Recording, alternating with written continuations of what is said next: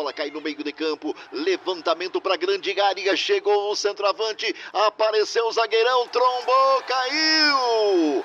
Ei, juiz! Ei, juiz! Olá pessoal, sejam muito bem-vindos novamente ao podcast Juiz e hoje eu trouxe uma convidada muito especial, a doutora Marta Magalhães, que é psicóloga do esporte e trabalha na CBF há alguns anos especificamente com a psicologia dos árbitros. Vamos lá para o episódio.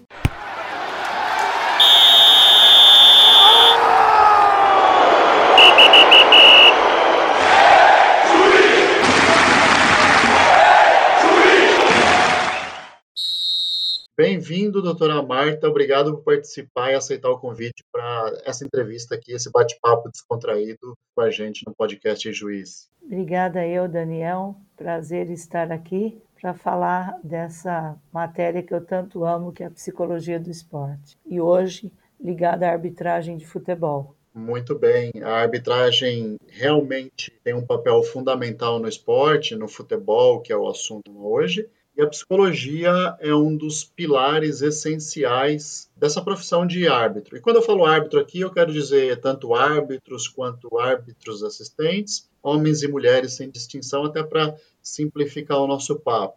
E para começar, eu queria que você contasse um pouco aqui para os ouvintes aí, um pouco da sua carreira, até para a gente entrar no assunto, qual foi sua formação acadêmica e profissional e, e, como você acabou parando na psicologia esportiva e especificamente na psicologia da arbitragem de futebol? Bom, eu sou psicóloga há, há algumas décadas, né? E me especializei na área clínica, na abordagem da gestalterapia e na área escolar. E vim fazendo esse trabalho, tanto na clínica quanto na escolar, por alguns anos, eis que no ano de 2000 eu começo a ter alguns contatos com a área esportiva e em 2004, numa das palestras, Sérgio Correia era uma pessoa que estava sentado na plateia e me disse que tinha interesse que eu fosse dar essa palestra no Sindicato dos Árbitros de São Paulo. Na época, o Sérgio era presidente do SAFESP, né, do Sindicato dos Árbitros. Isso. E eu não sabia, né? Então eu, eu fui, e quando eu fui pela primeira vez para conversar com ele, já estava tendo uma, uma formatura no auditório da Federação Paulista. E naquele mesmo dia, eu já fui chamada para subir e para conversar com, com o público local. Eu vou falar que 2004 foi o ano que eu me formei, então é, eu não me lembro que faz bastante tempo. Então foi na sua formatura. faz bastante tempo, mas eu acredito que foi sim. Na sua formatura. E, e teve uma coisa que ficou muito gravada, porque eu falei, nossa, como que eu vou falar sendo que eu não estou preparada para isso, né? Eu não fui preparada para para dar uma palestra, eu fui preparada para conversar. E eu me lembro que enquanto eu falava das funções de contato para os árbitros, porque nessa ocasião eu fazia é, especialização em psicologia esportiva. E, e depois acabei me, me especializando na psicologia esportiva com arbitragem de futebol. E naquele momento eu me, me recordei da, da música do Roberto Carlos, toda pedra no caminho você pode retirar. E, e eu me lembrei, falei, poxa, eles trabalham retirando pedras e, e sendo autoridade e, e mostrando uma dignidade social, porque estão ali mediando o tempo todo duas equipes, enfim. Então, esse bem e esse mal existe e a gente precisa cuidar disso. Você tem um desafio, vai lá e faz, né? Exatamente. Então, naquele momento, eu me vi diante de um desafio como os árbitros que estavam ali sentados, né? E, e, e numa etapa seguinte, eu fui convidada para fazer um trabalho com observadores, que foi um trabalho de nove semanas. Depois, é, Edson fazia, Edson Rezende fazia parte da comissão de arbitragem da CBF, pediu para eu fazer um acompanhamento é, numa avaliação física, e depois o Sérgio acabou assumindo este lugar é, que o Edson adoeceu, né? E, e, eu fiquei fazendo esse trânsito 2005 e 2006 entre São Paulo, Rio e, e as atividades que a CBF tinha como proposta. E aí, em 2007, eles me convidaram para que assumisse a Comissão Nacional.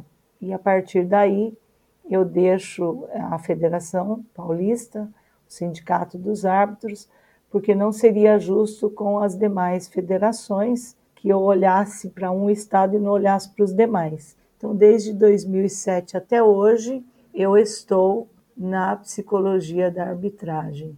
E, neste ano também, foi instituído os quatro pilares, né? Físico, técnico, mental e social. E até agora nós procuramos trabalhar de forma integrada os quatro pilares. Então, acho que é um pouco desse ingresso e dessa entrada. Muito legal. É, você disse que nesse começo você estava fazendo uma especialização em, em, psicologia do esporte, então eu imagino que era um assunto relativamente novo para você. Sim. E imagino que o mais novo ainda era a questão da arbitragem. Você Sim. teve que conhecer do jogo, da regra, da dinâmica da arbitragem, o que era ser um árbitro, para conseguir lidar com os aspectos psicológicos dessa profissão? Sim. A psicologia ela tem como meta e como objetivo cuidar do bem-estar do homem. Então, esse é um primeiro princípio que não muda, é, sendo psicóloga do esporte. Mas quando você vai para a psicologia esportiva, você começa a entender que, além do bem-estar deste homem, você precisa auxiliá-lo na melhor performance, no melhor desempenho. E para você poder alcançar este lugar, você precisa entender que modalidade é esta que ele está inserido. Então, eu tive que me debruçar para estudar uma matéria nova, que era a psicologia esportiva ligada à arbitragem de futebol e como é que esse árbitro é, entrava, como é que ele se constituía e como é que ele se construía dentro de uma federação e dentro de uma confederação e, e tentar entender um pouco da dinâmica de jogo, né? da técnica, da tática, das questões físicas, das questões sociais. Então, realmente, eu tive que mergulhar por cada pilar com mais profundidade. E até hoje estou aprendendo, viu, Daniel? Isso é, é um meio, né? não é um fim. Com certeza. O aprendizado faz parte do ser humano até o dia que ele morre, né? Acho que isso tem que ser constante. Você falou aí dos, dos pilares da arbitragem, né? A FIFA já há alguns anos trabalha com os quatro pilares, né? O técnico, ou seja, basicamente o conhecimento das regras e do jogo, o físico, sobre a, o, preparo físico para atender a, as partidas, o social, que acho que tem a ver muito aí com o cotidiano, a vida, do, a vida é, dele e externa na qual ele está inserido, no meio do que ele está inserido, e o mental psicológico, que é essa área que você trabalha. Daí, existe um protocolo de trabalho psicológico da FIFA em que vocês seguem, ou pelo menos se alimentam como um norte de trabalho, ou a CBF e as federações têm o seu próprio método? Então, essa pergunta eu acho que é bem legal, porque é uma pergunta que vem é, na minha carência né, de trabalho. O que acontece? A FIFA ela não tem um psicólogo que acompanha, porque o que, que acontece na psicologia? Para você poder acompanhar uma pessoa, é, você tem que ter um tempo para formar vínculo, para você entender os diferentes momentos que aquela pessoa vive e para você ajudar a pessoa a fazer a programação mental dela e treinar as habilidades que ela tem necessidade. Então, eh, tem alguns trabalhos interessantes que foi feito em Portugal, na Alemanha, na Espanha e até na FIFA. Mas são trabalhos pontuais. Quando muda a direção, muda-se o psicólogo. E o psicólogo, diferente de um instrutor físico e de instrutor técnico que mostra o trabalho, quando você mostra é, um físico, você mostra uma avaliação, você mostra a mecânica do movimento, né? Quando você mostra um técnico, você mostra a evolução dele em campo, de jogo.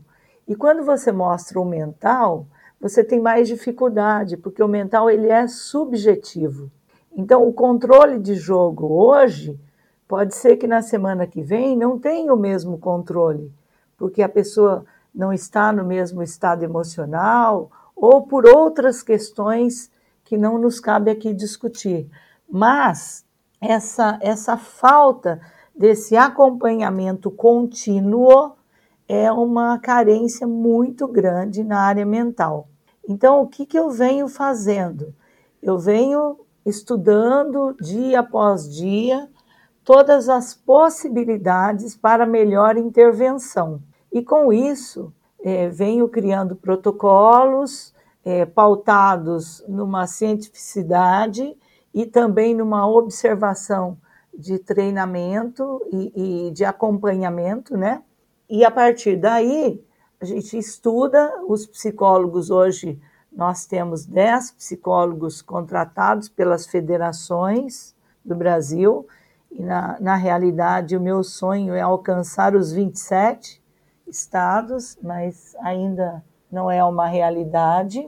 E cada um usa o protocolo preparado da forma que melhor lhe cabe.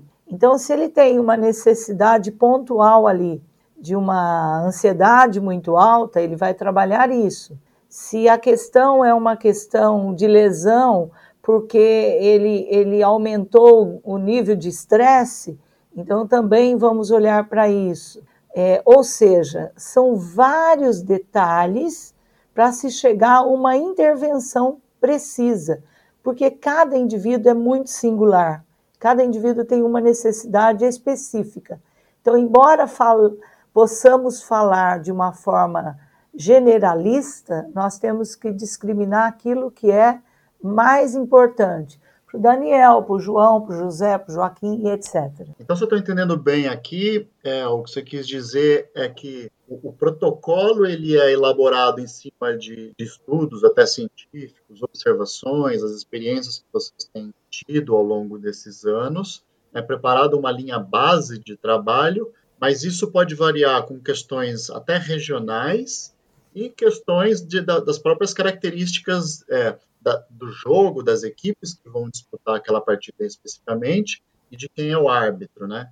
Sim, com toda certeza. Primeiro, porque você tem as questões individuais, é, o nível de resiliência, o nível de ansiedade, o nível do QI, do quociente de inteligência, o nível de atenção, o nível de concentração, o nível de ativação.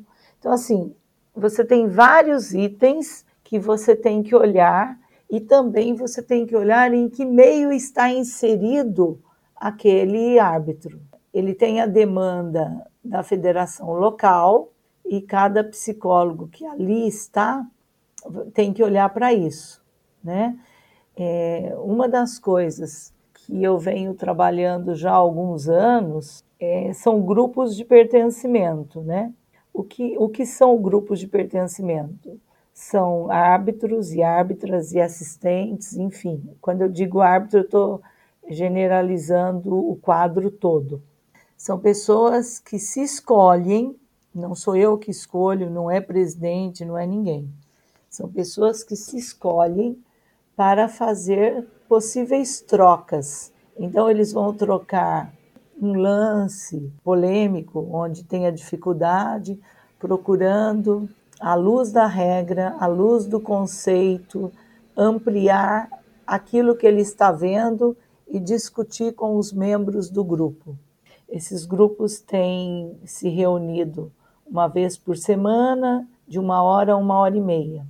Aí eles escolhem o melhor horário e eles escolhem a melhor forma de fazer algumas vezes presencial e algumas vezes online.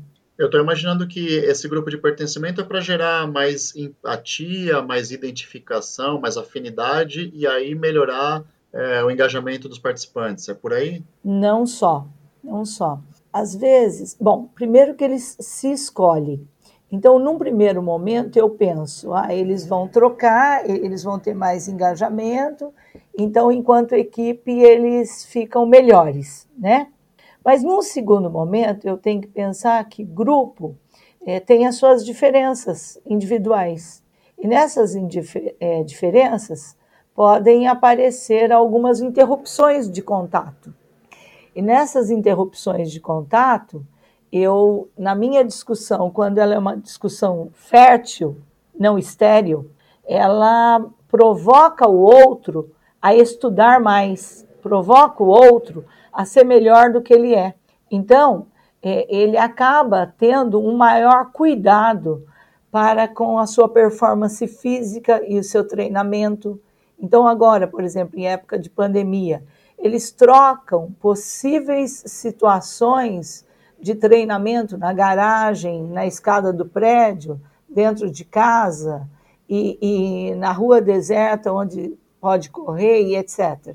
Eles discutem os lances é, e os vídeos que a CBF ou que a federação está colocando para serem estudadas. Essas trocas cria uma melhor movimentação de aprendizagem e também uma credibilidade de quem é que tem maior comprometimento com estudos ou não. Então o grupo acaba revelando quem é esse cara que é mais aplicado e quem é que esse cara que é mediano, né? Mas isso conta numa avaliação, por exemplo, que vai determinar o futuro da carreira desse árbitro?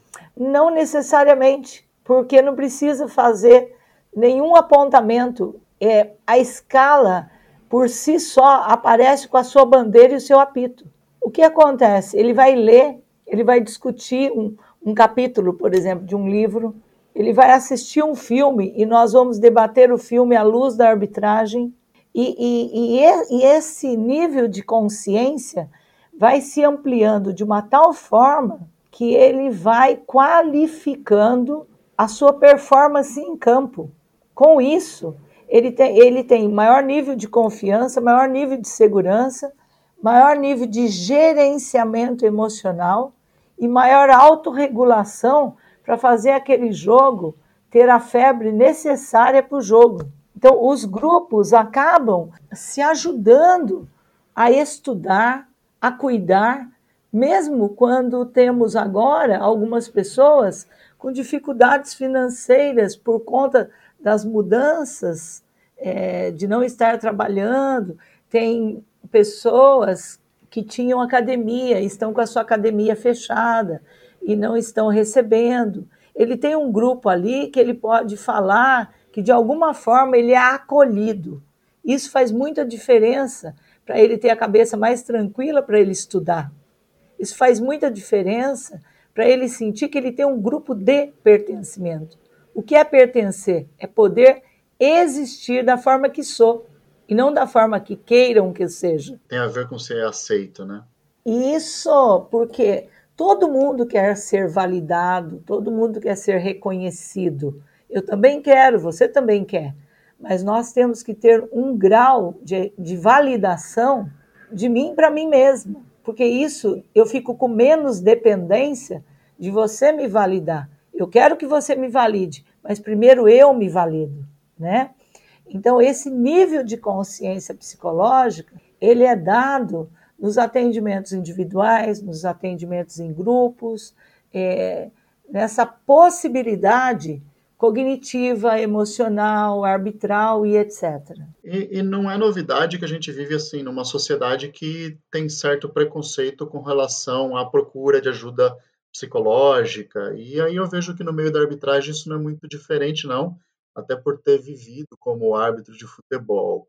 Você tem encontrado resistência é, desse trabalho psicológico de parte dos árbitros? Ou como esse trabalho tem sido encarado por eles? Então, Daniel, é, você traz um ponto assim que é muito legal de, de ser discutido, né? porque nós vivemos uma cultura brasileira que é assim, né? Ela não é só no, na arbitragem, ela é num geral. E no meio do futebol isso é um pouco mais intensificado. Acontece que tudo tem o seu tempo de, de maturidade e de, e de olhar para aquilo como aquilo merece, né? Então, o que, que eu entendo? Que há alguns anos atrás, essa resistência era muito maior. Hoje ela ainda existe, sim, mas ela é menor. Agora, a maior dificuldade que eu observo, Daniel, é que ainda existe a cultura de que procurar um psicólogo ou falar com o pilar mental é mostrar fragilidade, sabe?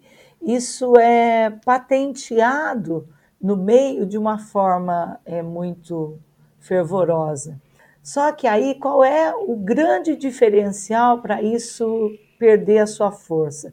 É que quem vem e descobre que a partir do momento que tem consciência de si e de suas fragilidades e começam a trabalhar para habilitar essas respostas de forma mais efetiva e mais é, convincente dentro do campo, ganha uma autonomia e uma credibilidade maior, é esse cara ele quer ficar, esse cara quer aprofundar mais, ele quer entender melhor.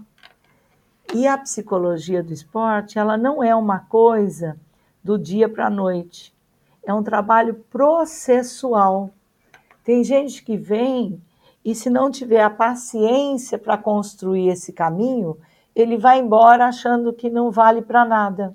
Só que quando ele percebe que ele constrói ao longo do tempo, ele fica encantado com a mudança que tem na vida dele como um todo, como pai, como marido, como homem, como profissional, como árbitro, enfim, como todo mexe em todos os aspectos da vida dele, né? Exatamente. Ele passa a ser líder de si mesmo. Ele sabe o que está falando e como está falando. Ele sabe o que está fazendo e como está fazendo.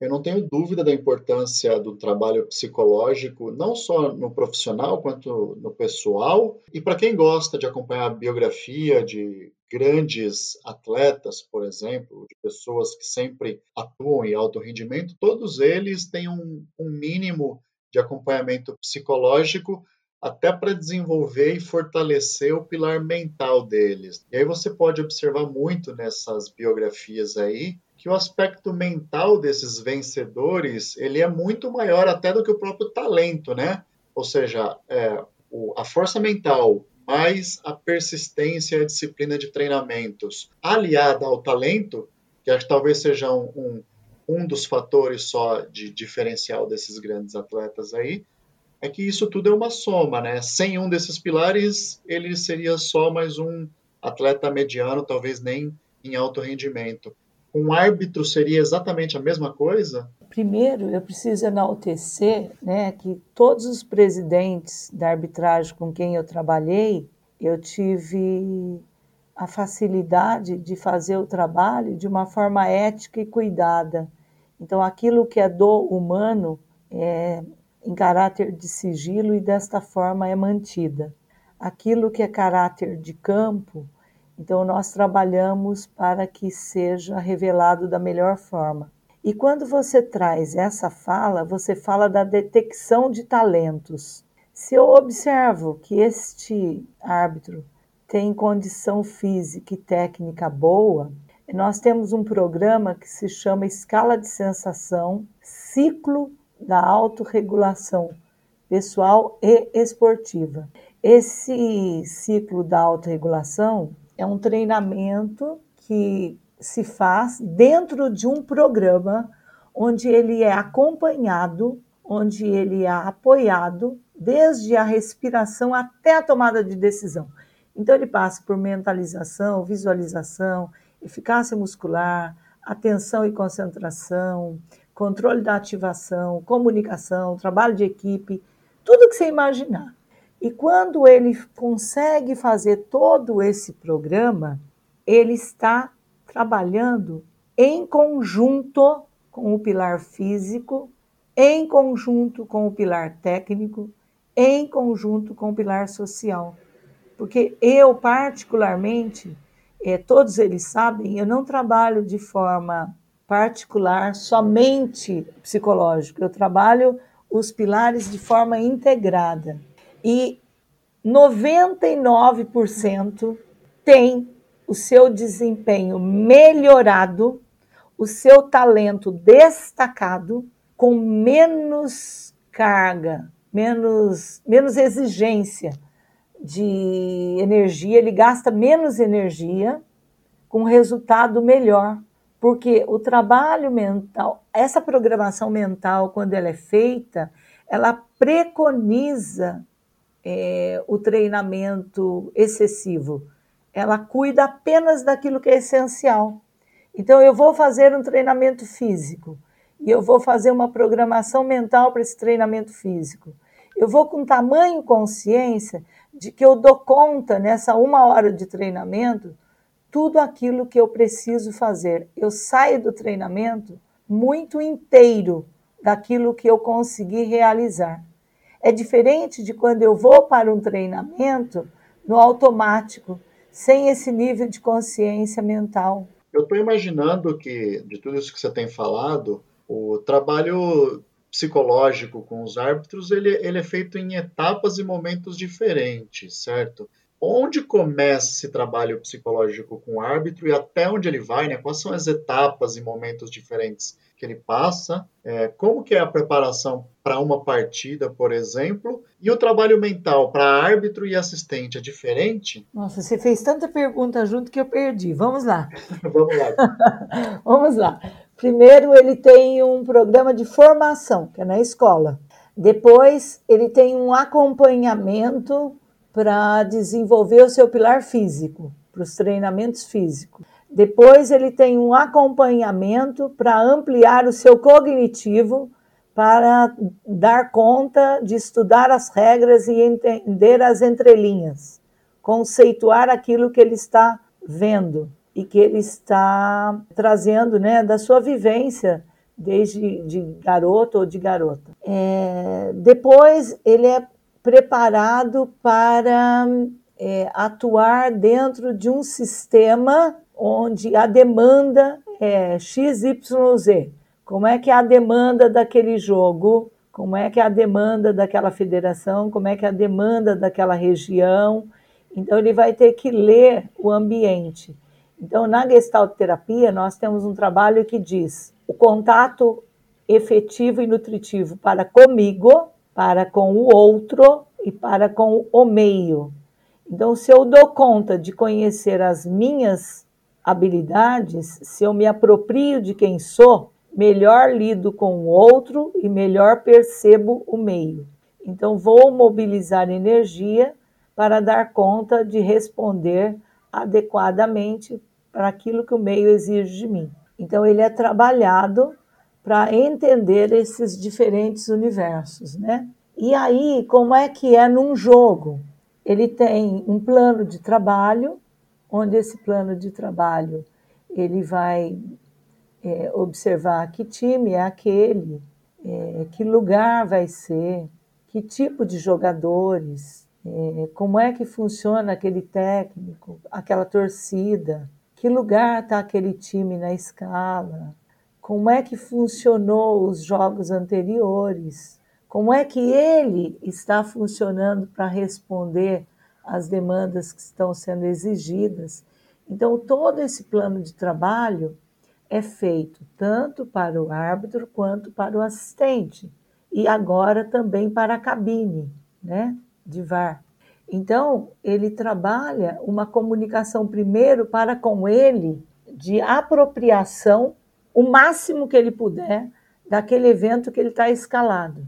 Depois, como é que ele vai trabalhar aquilo com a equipe dele? E depois, como é que ele vai fazer para visualizar e aplicar aquilo que a escala de sensação trabalhada vai exigir durante o jogo, que é estar junto do lance, de que é ter atenção alternada, atenção dividida, atenção concentrada, de como é que ele vai comunicar com essa equipe, se ele for tomar decisão, se essa decisão está elaborada dentro dele e, e essa decisão veio de forma convicta ou essa decisão precisou passar por algumas imagens que a gente chama de mentalização, é, algumas fotografias do lance que ele vai trazendo à cabeça e vai respondendo de acordo daquilo que o lance pede para ele.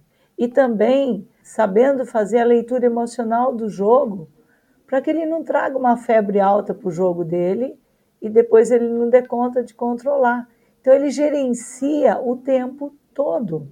E aí esse trabalho é feito pré-jogo, durante jogo e no pós-jogo ele vai observar aquilo que ele precisa melhorar, aquilo que foi bom e ele pode é, reforçar, aquilo que não foi legal e ele tem que extinguir, e aquilo que precisa ser mudado para um próximo jogo. Então aí nós temos a escala de sensação antes, durante e pós-jogo. Também temos um trabalho com reabilitação de lesão.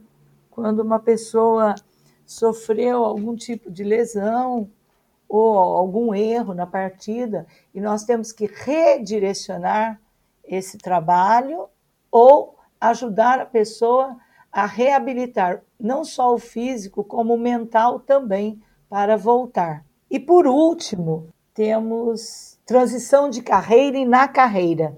O que é transição na carreira? É durante o momento em que ele está sendo árbitro. Se ele entrega um pouco, se ele entrega um, uma metade ou se ele entrega uma excelência. Então a gente trabalha nesses três níveis. E normalmente o que ele entrega é o que ele recebe de volta. É a questão da plantação e colheita.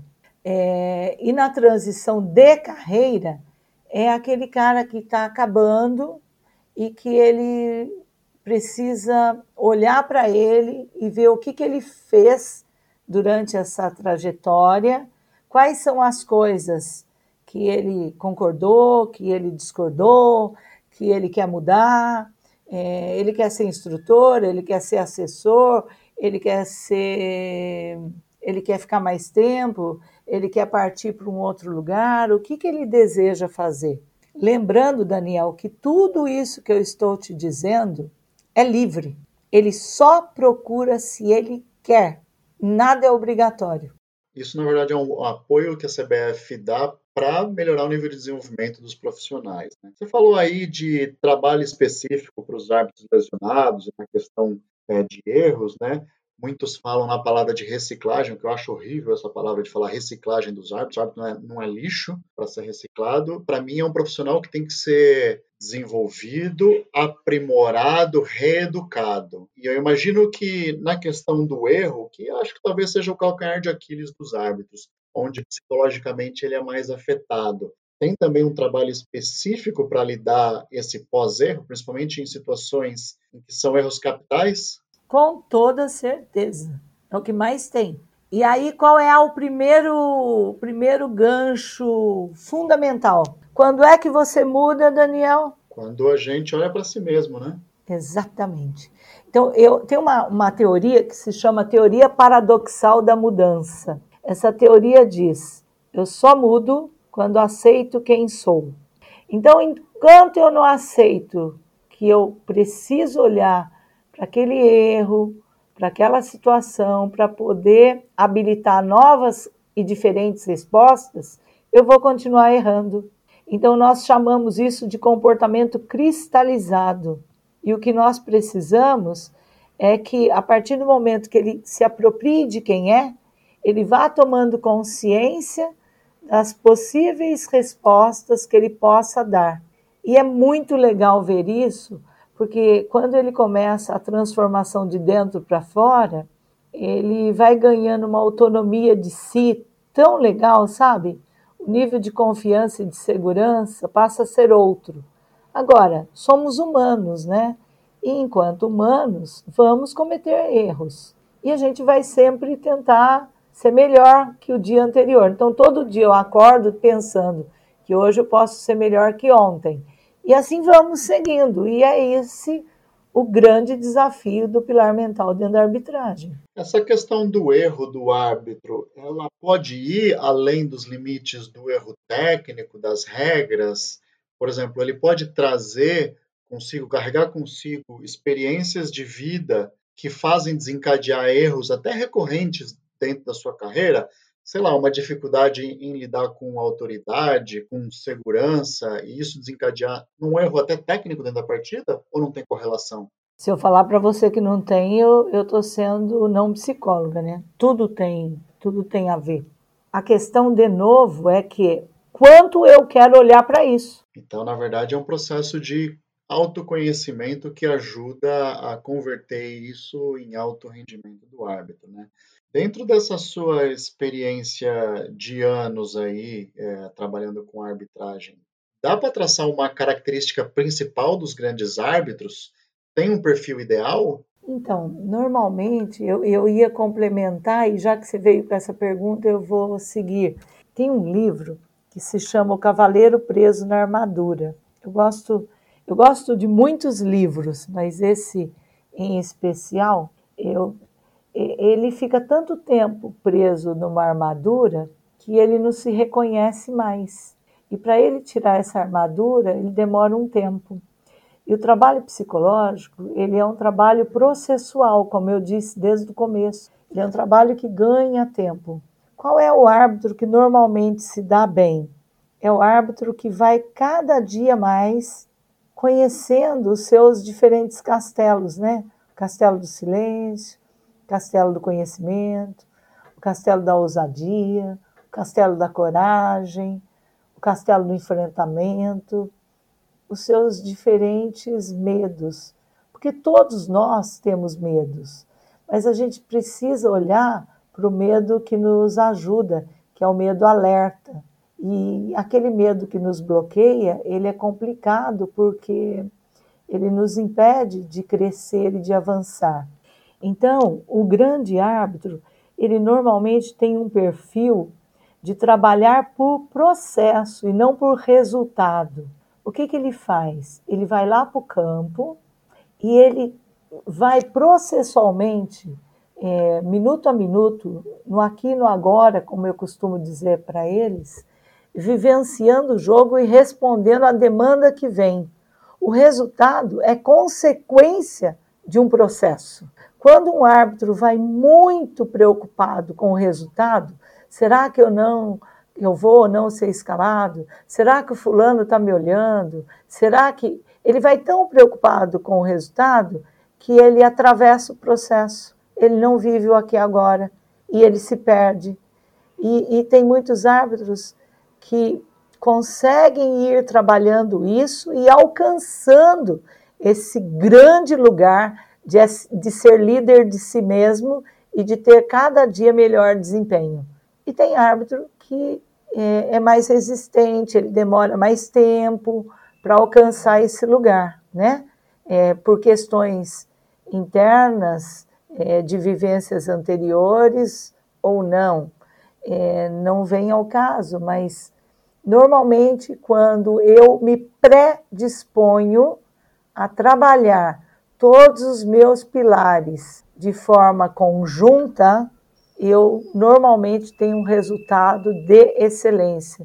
E o nosso trabalho é para buscar excelência. A gente busca estar sempre no melhor momento.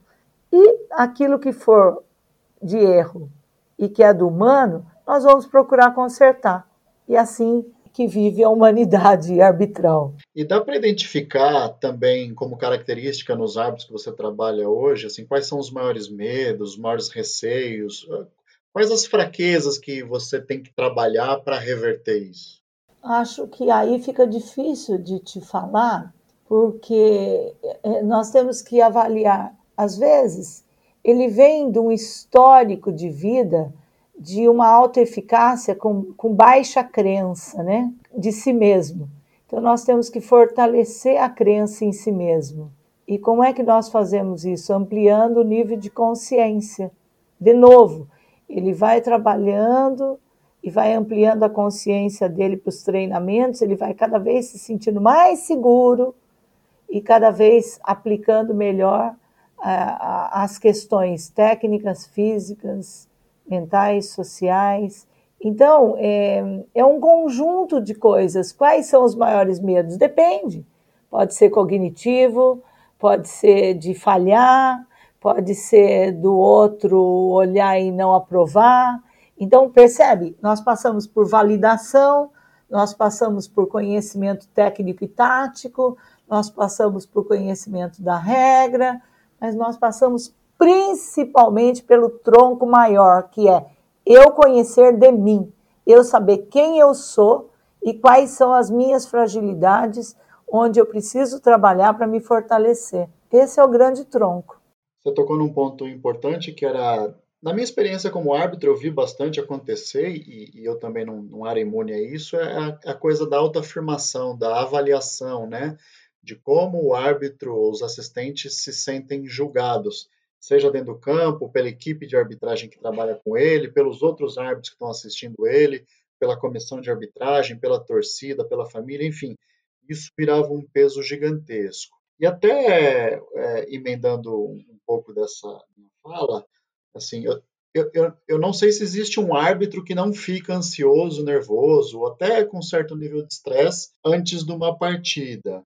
Talvez isso seja para servir como um alerta natural da importância ou da seriedade do trabalho que ele tem que fazer em campo. Eu entendo que se ele não sente nada disso, é que ele não está dando a mínima para aquele trabalho que ele vai fazer. Isso é algo comum? É algo ruim ou bom? E como pode ser trabalhado? De novo, você foi malvado comigo. Você fez várias perguntas em uma, mas vamos lá.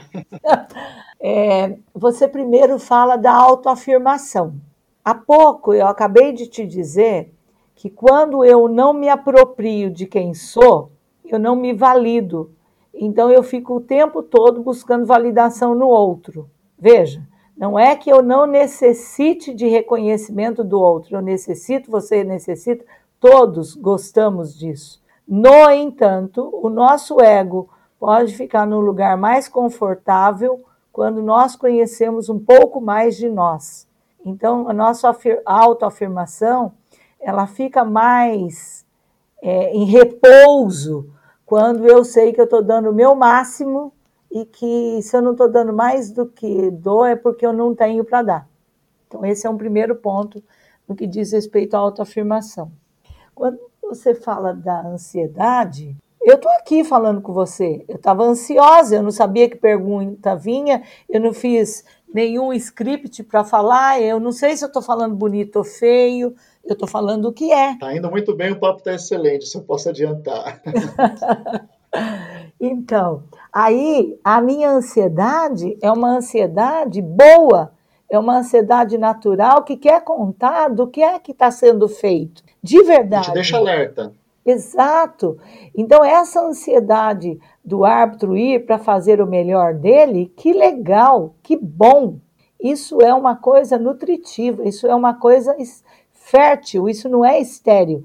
Estéreo é quando essa ansiedade fica muito alta e ele não conhece o nível de respiração dele, então ele respira de forma ofegante, o coração dele dispara, o pensamento fica confuso, e aí como é que você quer que esse árbitro tome uma decisão correta? Então pensa, o primeiro item que nós trabalhamos na nossa escala de sensação é conhecer o meu corpo, conhecer o meu nível de respiração. Porque na hora que você está tenso, se você não tem controle da respiração, você bota tudo a perder. Dispara o teu coração, dispara o teu pensamento confuso, negativo, e, e você começa a ter crise de sudorese, e daqui a pouco o estresse se apresenta, e aí vem o jogador e percebe aquele movimento, e, e, e te provoca, aí você entra no momento psíquico do jogador e você vai para cima dele e ainda comete mais um erro. Ou seja, um erro desencadeia outro erro. Então, a ansiedade, quando é gerenciada, bom negócio. Quando não é gerenciada, mau negócio. Olha que interessante, né? Você falou isso tudo aí, para mim faz muito sentido. E eu já vi muito árbitro que encarava grandes jogos em estádios lotados, com uma pressão absurda, mas quando chegava no teste físico ou na prova teórica, a pessoa ficava super nervosa e eventualmente chegava até reprovar. É, é uma loucura isso daí, né?